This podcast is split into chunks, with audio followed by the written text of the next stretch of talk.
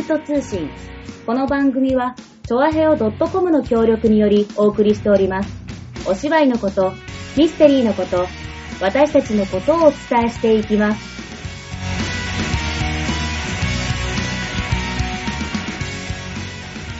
始まりました。劇団フーダニット通信。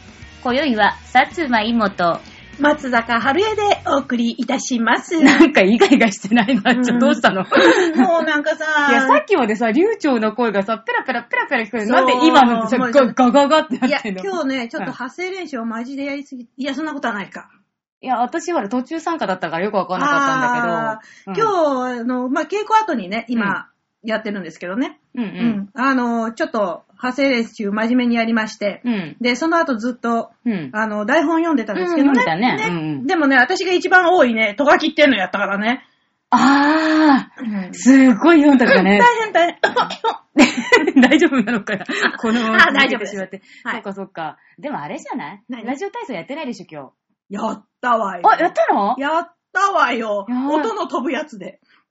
あ の何うち音のて。ほら、あの、うちのラジオ体操って、うん。あの、スマホでやるじゃない？あまあみんなのね。そううん。で、あの、このバージョンだと、うん。首の体操が中に入ってるとかね。だから、このバージョンだと音が飛ぶとかね。うん。おえ、あるそうそうそう なるほどね。途中でね、うん。ってこうね。あ、。それしゃっくりじゃないよね。そう、そういうね、うん。のがね、うん。あってね。うん。今日はね、あの、しんちゃんがね、うん。出してくれたんだけど、うん。そいつは首がないやつで、んあ 首がないってできないね。首の体操がないやつで、ねうん。音がピュって飛ぶやつで3箇所ぐらいね、うん。あの、1、2の、よっみたいな感じになってたりしたんですけどね。でもちゃんとやったわよ。あ、なんうんだ。そうそうそう。で、あのー今日はね、うん新しい台本、必死で、うんうんあのー訳したんで、うんうんうんうん。それをね、うんあのーや、読んだんですけどね。うんうんうんうん結構ね、とがきが多いんだよ、あれ。とがきもね、とがきも多かったし、なんか不思議なね、なんかカップルかパップルとか書いてあったりね。ちょっと不それはさ、うんそれはさ、ん言っちゃいけないとこでしょ。あそっか私、必死で訳してるから。そうだねでほら座長の今回、うん今回ね、見直す時間なかったんだよね。ちょっと忙しかあ、った校の。閲する時間なかったんだ。そうそうそう、今週ちょっと忙しかったのね、うん私ね。うんうんえ？え、なにえ、忙しかったって、えなんかすごいキラキラしてない？なんかあったの？うん。いいことあったんでしょ？えーエステに行ってないじゃん。うん知ってる。あのね、実はですね、うん。あのー、一泊二日でお、温泉行ってきました。あ、いいじゃんいいじゃんいいじゃん。どこどこ？いいでしょ？北？南？真ん中？台北？え？台湾。台台湾？台湾、台北の隣っていうかに、うん。台北の市の中にうん。温泉があるのよ。あ、やっぱあそこも島国だから温泉ある。そうそうそう、まあ、あの、環太平洋火山帯の一環だからね。で、温泉が湧いてるわけ。え、で温泉しに行ったの？じゃあ。いや、温泉しに行かないでしょ、わざわざ台北まで。いや、わかんない、ほら、でもね、うん泊まったところはね、うんあの、能登の加賀屋さんってあるじゃない？とても有名うんな。わかるね。うん。あの、お店、あそこの加賀屋さんが出してる、うんまあ、支店、支店っておかしい、まあ、そういうの支店って言わないのか。いやなんだけどしてんじゃないの？うん。まあ、うんで、加賀屋さんなのよ。で、うん加賀屋さんに泊まったわけ。うんうんうん。で台台北加賀屋みたいな。そうそうそうそう。で、そこで、うん。あのーまあ、温泉にゆったり浸かりましてね、おー羽を伸ばしてきたんですが、うんうんまあ、もちろんね、うんあのー一泊二日でわざわざ台北にね、温泉浸かりには行かないわ。そうだね。うん。ね遠くの日本より近くの群馬。間違えた間違えた。それじゃ合ってるじゃん。ま合ってる合ってる合ってる草津の方がね、近いしね、うん箱根の方がいいよね。一の湯さんがいいですね。はい、ちょっとここで宣伝しました。うん一の湯さん、とてもいいところです。ぜひ行ってください。ということでね。はい。あの、いや、実はね、あの、台湾に行ったのにはね、わけがありましてね。おうん。あのー台湾製のね、うん。マウスピック？マウスピック？うん口のピック？爪楊枝？ああ。うん、それを買いに行ったんだけどね。え？いやいやいやいえ、やな、え、なんでなんで？だって爪楊枝なんて日本にいっぱいあるじゃん。そう、うんでもね、違うんだな。台湾製は？違うの。え？あのねどう違うの？プラスチックでできてる。プラス、おー、おー、まあ、あの、ほら、あれ、あれ木じゃない、うん日本のやつは木だよね。うん。で、プラスチックでできててうね。ん。で、片っぽは、とんがって、ちょっとギザギザがついてるの。はははは。ね、こう、ギザギザ。で、もう片っぽの方にはね、うん羽がついてるの。羽羽。あの、うん。針のようなのが横にこう、何本か出てるわけよ。うんで、日本の爪楊枝だとこう、なんていうの、こう前後っていうか上下っていうか、に動かして使うじゃない、あの、CC ね。CC するよね。尖ってる部分だけを。ところが、うん。まあ、向こうのその、とんがってる方ね、うん。は日本と同じように使うんだけど、その羽のついてる方はうん、くるくる回して使うの。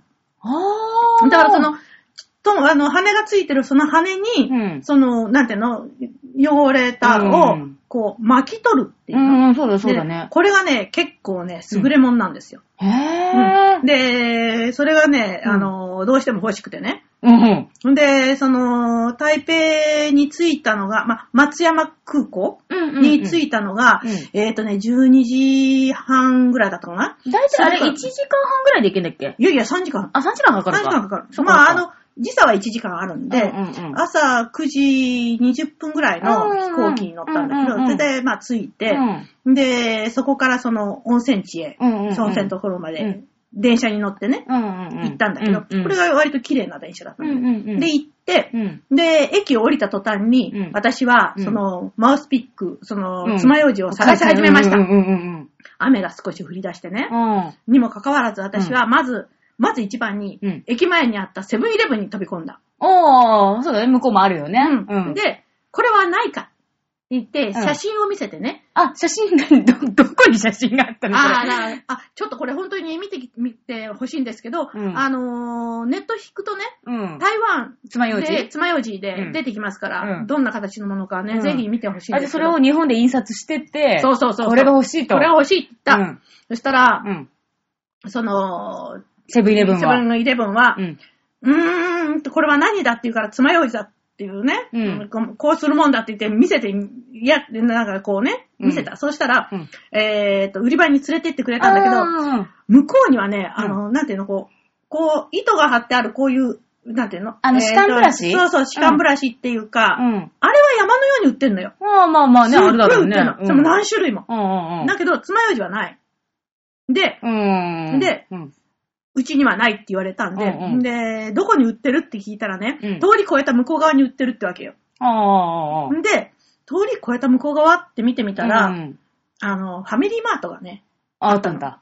で、私は、はファミリーマートへ行った。うんうんうん。で、ファミリーマート行って、こうやってまたまた見せたいや見せてうん行ったら、これは、うちではない。え？で、こっちだっていう、また別の方向を見してら、やら待って、れたわけわかった。次にローソンでしょ。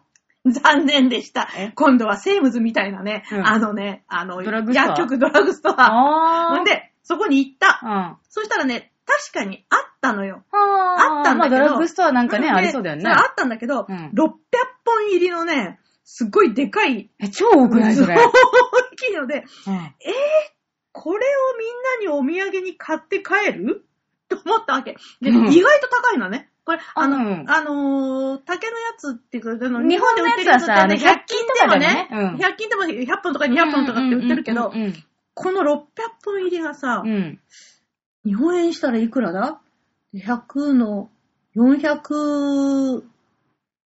違う違う。うん、5 500円か600円ぐらい。うんまあするんだよね。うんうんうんうんうん600それで、で、90何件だからね。うんうんうんあ電車乗ったってさ、うん。電車賃、その、空港からそこの駅までの電車賃40元だからね。うんうんうん。それで90何元のさ、うん。電車賃高いんだ。電車賃の倍以上するよううなん爪楊枝うを、ん。いくつも買って帰れるかっていう問題があってうん。うんうんうん。で、まあ、あのーそこで一応見たんだけど、すいません、ちょっと大きすぎましたとか言って、うん。出ていったわけもっと小さいの、小さいのないのかとは聞いたの。そうそう。でね、あのーネットで見るとね、うんちょうど100本入りかそこらぐらいのちっちゃいそのやつっていうのを売ってるんだけど、うん。でもそれはまあ見つからなくてもしょうがないのよ。まあまあまあせめてね、個包装になってるとね、みんなに分けられるじゃんそうだね、そうだね。だから一本ずつこう紙のに、よく、日本でもさ、ほら、うんレストランなんかにね、うん個包装になってるでしょ、だってねうんそれと同じようなものが向こうにもあるので、うんで、それがないかと思って探したんだけど、ない。うん。で、はぁどうしようと思ってね。で、もう仕方がないから、うん。で、一旦まあ、宿へ帰ろうと、うん宿へ入ろうと思って、その加賀屋さんへ行って、うんで、加賀屋さんのフロントで、うん。この近くにうん。大きなスーパーかデパートはありませんかまさかね、デパートはないわ。確かに温泉地だからね。あ中心じゃないからね。そうだねでも、スーパーはないかうん、聞いた。聞いた。うんそしたらね、あー、カルフールって知ってます？って言われて。あ日本にもあったもんね。うんうんうんで、そのカルフールがあるっていうわけよ。うんうんうん歩いて30分かかるけどって言われたわけ。で、近く。うん。うん、そうか、と思って、とりあえず、場所を教えてもらえますか、うんうんそしたら、あの、Google マップを出してうん。くれてね、うんここですっていうわけ。うん。で、見るとね、うん。駅からそこの宿までがおよそ5分のはずなの。うんうんうんでどう考えたって、その、距離的にね、うん。3倍ぐらいしかないわけよ。ってことは15分か20分ぐらいで行けそうな。15分そうそうそうそうそう。うんこれ30分かかんないんじゃない？とか思って。うん。じゃあ行こうと思って。おうおう。で、荷物を置いて、うん。で、お抹茶いただいて、うんお抹茶だよ。お抹茶いただいて、うんじゃあ出かけます。うんうん。で、雨が降り出して、うんうん。少し強く降り出したにもかかわらず、うん傘もなしにえ？出かけてった。えっさ、カルフールえっさ、え爪楊枝のために。そうそうそうそう、爪楊枝のために。うん。ただね、まあ、あの、半分くらいはアーケードになってたんでね。ああ、じゃああんまり、うん、そこらそうそう、辺そうそう、頑張って、それで行ったの、カルフール。うんで、またそこのカルフールで、うん。あのーなんか、受付の、っていうか、案内係みたいなのいるじゃない？うん。そこのお姉さんにそれ見せて、うん。これが欲しい。い。うん。そしたら、そのお姉さんが品出ししてたお兄ちゃんちょっと呼んで、うんこれのところへ連れて行けって。言って、やっぱり見せ人連れてってって。そうそしたらそのお兄ちゃんが、なんかすごい渋い顔しながら、うん。こう。やって、何、う恋みたいなのやるから、うん声なんて出さないよ。うん恋って仕草とか。うんうんうんうんで、ついていった。で、うんカルフールじゃん。うん。中が長いんだよ。広いしねどこまでそうそう。どこまで行ったら届くのかしらみたいな感じのところをうんうんうん延々ついていって、うん。これって言われたら、やっぱり600本入 れるのがでかいのしかなかった。で、まあ、だからね、600本入りの分もまあしょうがないから、もうねどこ行ってもとりあえず600本なんだってこれもう1個私は自分家の用に買うからと買っていくって言って、うんそれでまあそれを1個買って。それで、まあちょっとこれは無理かなと思いながら、うん。とぼとぼと雨の中を。うん。また同じ道を。うん。それで、ふっと目を上げたら、うん。通りの向かい側うに、ん。おもちゃ、漢字でよ。うん。玩具ね。うん玩具、文具、うん日用雑貨って書いた、うん。あのー漢字の、まあ、漢字だわな。うん。台湾だからね。台湾は漢字だからね。うん。看板が見えたの。そうね、間口一軒半あな。んだろう、るかな。個人商店みたいなそうそう感じ？そうそうそうあそう。古いさ、なんていうの、ちょっと、どっかの商店街のさ、うん。隅っこにありそうなうん。さ、あうん。の、金物屋さんたちには古くさ、うん。うんなんあるあるあかなんか埃かぶった商品がいっぱいありそうなさ。んんんそういう感じの店だったんだけどうんうん、そこに行って、これはあるか。で、あ、なんかピーンとなったんだ、やっぱ日用品ってところで。日用雑貨ですね。うん。あのね、そう、そういう、なんていうのかな、日常に密着したところの方がいいなって思って。そしたら、うん。そこに乗ったおっちゃんが、うん。にっこり笑ってうなずいたね。うん。ううん。と。それで、トコトコって言って、うん。これだって言うから、うんうん見た。うん。それが、ここにあるお土産なんだけどさ。この個包装の。個包装のね、うんなんだけど、それで、その、おっちゃんが、うん。これで大丈夫かって言うこれを私は探していたって言って、うん。まあまあ、それ日本語で言ったんだよね。それはね、うんその時はね、うんだけど、あの、それじゃ気気がつかないっていうか、通じないって分かったから英語にして、え、え、英語にしたんだ。まあね、うんああの、これが欲しいとうんうんうん言って、そしたら、あの、どっから来たんだって言うからね、うん from Japan って言った。うんうん。で、何のために来たんだって、何しに来たんだって言うから、うんこれを、to buy this って言って、これを買いに来た。何しに来たの？まあ、受けたね。受けたね。まあ、でも、うんでも本当にそう。うんそれで、で、そこ、そこにね、うん。包みにしてね、7つやつあったわけ。で、これ全部買っていくかって言うから、いや、そんなにはいらない。3つでいいとか言って。で、だから、本当にこれを買いに来たのかって言うから、うんうんいや、そうじゃないって言ってさ、う話してたら、あなた英語が上手だって、全然上手じゃないんだけどさ、うんティーチャーかってわけよ。うん You are teacher って言うからさ、うんうんうん違うという。違う違うでうん私のは、実はね、あの、自分のティーチャー、マイティーチャーにうん会うために来たんだと。言ったのうんうん。で、それが本当の目的だああ、びっくりした。あ 本当にね、日曜雑貨のおっちゃんが本当にこのために来たのかってもそう、思っう、てる。思っちゃう、それは。ということでね本筋が見えてきたということで私は、はいえっ、と、台北に住む、はい。島崎博さんという方にお会いしに行ってまいりましたパチパ。チパチパチパチ。その、島崎博さんっていうことは、まあ、これは、どんな方か後半に続く。はい。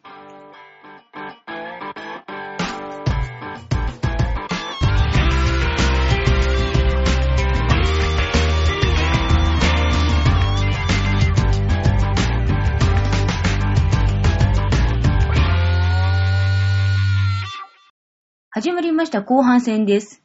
なんと、来ました、あの人が。ダダダダダダン。始まりました、劇団風ナイト通信。やったね始まっちゃったよ。第2回目が始まっちゃったよ。うんはい、お疲れ様、さおちゃん。お疲れ様です。お帰りなさいませ。お疲れ様です。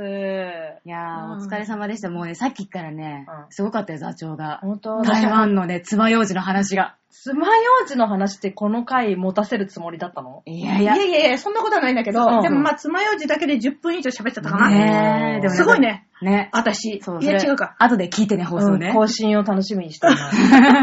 というね、うちはでも知らない話というね。で、まあ、その、さっきの話で、はいその、実はその最終的な目的は、はい島崎博さんっていう方にうん会うっていうのが目的だったんですね。うん。で、台湾に行ってまいった。そう行ってまいった一泊二日。一泊二日。うんね、まあ、どうしてそんなことになったかっていうと、うん。あのーうちの旦那が、うんえっと、学校の研修でね、うん。あのーまあ、台湾に行ったわけですよ。うんうんでね、それはね、なんか大学なんだけど、うんえっ、と、サービス専門の大学で、うんうんなんかね、すごいんだよ。あの、なんか、キャビンアテンダントのコースだと機体がもうね、半分作ってあってね、そこで実習やるとかね。すげえそれ。から、その、レストラン系だと、うんなんかすっごい調理台レストランが半分作ってあって。違う調理台が作ってあって、意味わかんない。レストラン半分作ってどうする？レストラン半分ってどっからどこまでなのか教えてほしいんだけど。そうだよね。そうだね。まあその、うん階段教室でうん全部手元が見えるようになってるできるんだのがすごい、すごい設備のある。まあ、まあそこに視察に行くっていうか、それで、うんうんまあ交換留学とかうんできればいいなみたいなので、うんうん行ったわけ。それは4泊5日かな、うん ?3 分でうん行ったのよ。で、最後の日に、あの、一日ちょっと悪いけど、せっかく台湾に来たんで会いたい人がいるんでっていうので、うんうんその島崎博さんに会いたいから、うんちょっと時間をくれって言って、うんうんそこと別行動しようって話になって、で島崎さんに連絡を取ったわけ。うん。そしたら島崎さんが、うんねえ、じゅ奥さん一緒に来ないの？って言ったのね。ほで、えっ、と、私と、あの、島崎さんっていうのは、私が大学生の時からのうん知り合いなんですよ。う。え？なんで？いや、いや、なんで？なんでって言われ、あのね、結構年齢近いし。っていうかね、その、島崎さんっていうのはもう80いくつ？私よりは、んまあ、うんだいぶ上だね年齢近いし。こらこら。で、実はね、うんその、島崎さんと知り合ったのは、もともとはうちの旦那を通してだったんだけど、うんうんうんうんまあ、学生時代からね、あの、うんうちあうちはうん知り合いだったもんですからね。うんうんその学生健康してるわけじゃないですよ。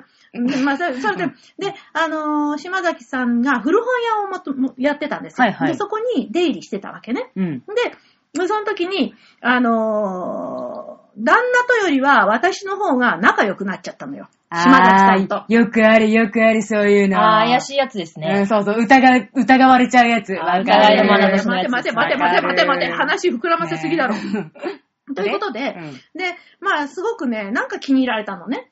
それで、あのー学生時代にね、あの、よくね、あの、うちに下宿してたんだけど、そこに電話がかかってくるわけ。うん。男からって、島崎さんなんだけどさ。うん。でさ、怪しい日本語でね、うん。あのー、春江さんいますかみたいなの来るわけでしょ、うん。で、それで、で、あの、ねえ、いいお酒入ったから飲みに来ない？みたいなのが突然入ってくる。あで、うん。その、白山にあったね、その古本屋さんっていうか、お店、お店って言っても、あの、クローズドのね、うん。あの、こう、オープンしてるんじゃなくて、の、そこなんだけど、そこに、今もあの、ミステリーの評論家として、うん。まあそこそこな、そこそこって言っちゃいけない。有名な、ゴンダマンジさんっていうね、うん。うん方と、うん。それから私と、うん。から島崎博さんと3人でね、うん。よく飲んでたんですよ。うん。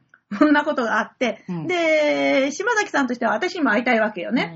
でん。、奥さん来ないのって言われて、うん。で、旦那が、いやー、これは連れて行かなきゃまずいかなと思ったらしくって、うん。で、学校の分じゃない、で、学、学校の公費で行ってるわけよ、向こうはね。そうだね、向こう仕事だもんね。仕事だからね、公費で行ってるわけよ。うんそこに混ぜられないじゃない、うん、混ぜられない。でね。そ職権乱用だってなって、ほら、今訴えられちゃうから。そうねそうドキドキドキダメだダメだ。うん。うん。で、まあ、あの、最後の日の分だけね、うんあの、同じその JTB を使って、うんさあの、帰る便を同じにして、うんで、その前の日に入れるようにということで、うんあの、取ってくれうて、んうんで、えっ、と、まあ、泊まっって、さっきの爪楊枝じゃないけど、泊まって、それで次の日の昼にね、うんひお昼ご飯一緒に食べましょうっていうことで、会いに行ったんですね。うんうんうん。で、じゃあこの島崎博さんってどういう人かっていう話だよね。うんうん。で、この人は、実は、あの、幻影城っていう雑誌を、えー作ってた人で、うん。その、新人発掘にものすごく力を入れたうんミステリー雑誌だったわけ。はあ。うん、で、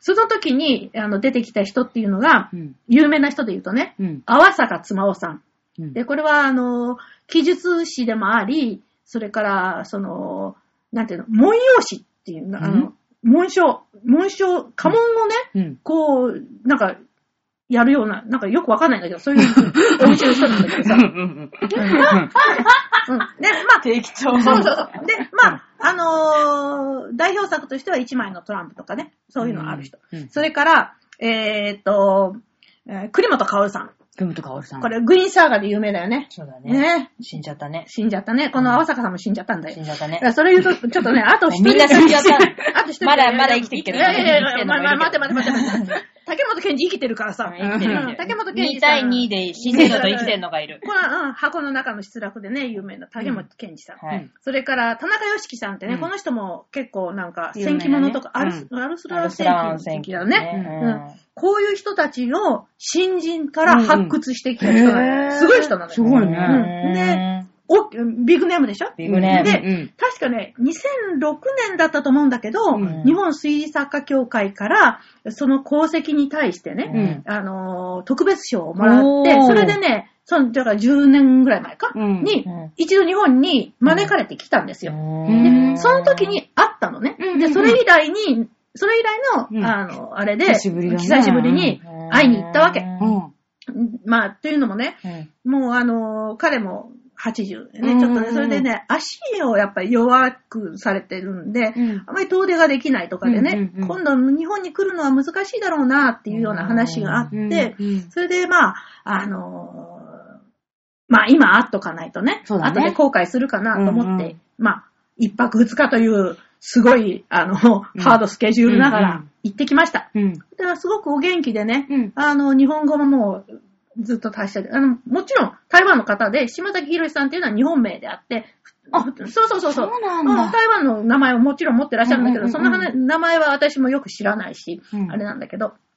で、あのーまあ、老人専用マンションみたいなところに今暮らしてらっしゃるのね。うんうんうんで、狭い部屋でね、やっぱりいろんなものを置けないわけじゃない、うん。だからベッドと、それから、まあ、あの、食事は外でっていうか、あの、食堂でするから、うん食事のあれはなくて、あと、バスルームと、うん。それから、まあ、ちっちゃな部屋と、うん。それと、あの、ベランダがついてるだけのね、小さなお部屋だったんだけど、全部本でほほ埋まってる。もうけ、壁ぎ、壁は全部本で埋まれてて、うんうんうんで、ベランダもね、あの、雨が当たらないようになってるんでね、そこにもね、あの、乱歩全集とかが、並んでたりね、それから、あの、研究所がね、あの、今でもずーっと、うん。あの、並んでてね、うん。で、うん、なんか、とにかく僕はうん。目が見える限りうん。死ぬまで本を読むんだ。それが僕の夢なんだ、願いなんだってね。おっしゃっててね。うん、で、あ、本当に会えてよかったと思うんですけどね。で、あの、お昼をご馳走になって帰ってきたんですけどね。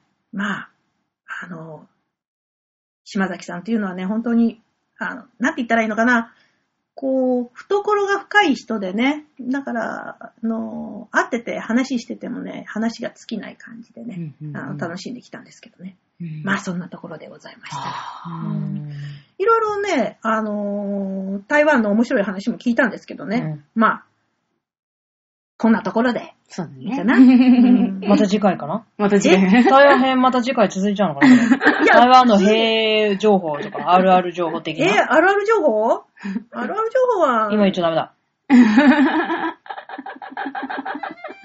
というわけでですね、えーまた次回台湾編が続くかもしれませんが、今のところは、えー、本日はここまでかな？そうだね。う、うんん。キリのいいところでね、うん。終わりにしたいと思います。それでは、えー、また再来週もですね、えー、劇団フーダニット通信、お楽しみにしていただけたらと思います。バイバーイ。それではは。